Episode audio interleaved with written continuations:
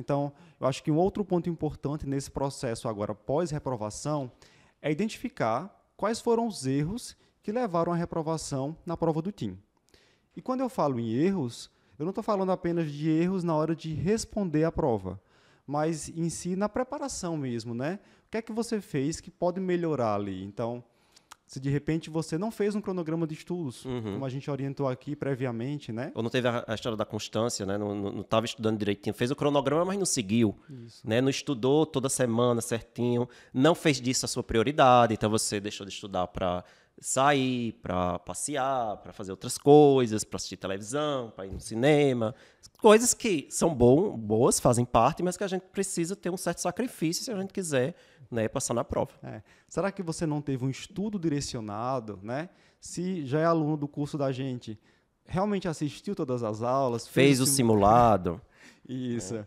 Então, é importante identificar esses erros e, obviamente, identificar e se preocupar com aquilo que você controla.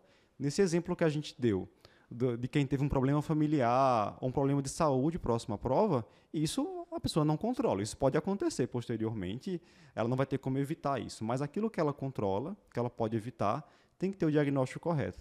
É outra coisa que, pode, que não se pode evitar, por exemplo, é que às vezes a pessoa fica muito estressada porque está fazendo a prova e uma questão lá caiu algo que ela não estudou.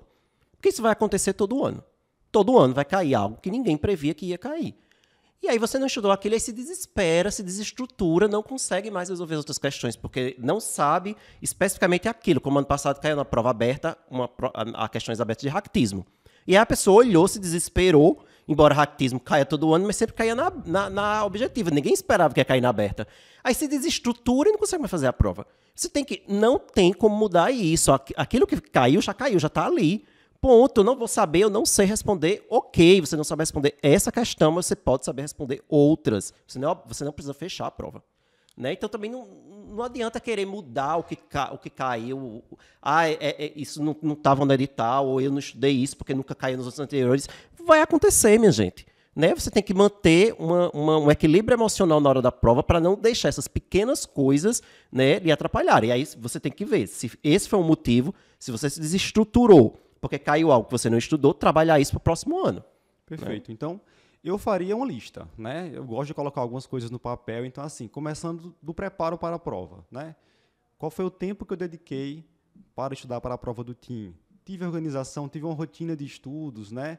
Estudei pela bibliografia correta, né? Tive uma mentoria, tive uma orientação, fiz algum curso, se fiz um curso, é, assisti todas as aulas, fiz os simulados, e aí você vai identificando que é que você pode melhorar nesses pontos? E também é importante, né, você procurar saber onde é, que você, onde é a sua maior falha.